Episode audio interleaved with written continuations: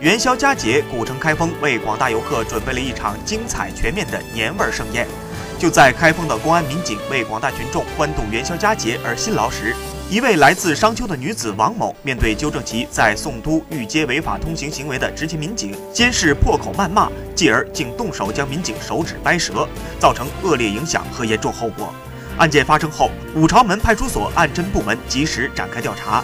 经查，该女子系商丘人王某。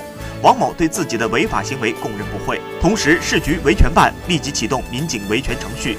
二月二十日上午，王某因涉嫌妨碍公务被警方依法刑拘。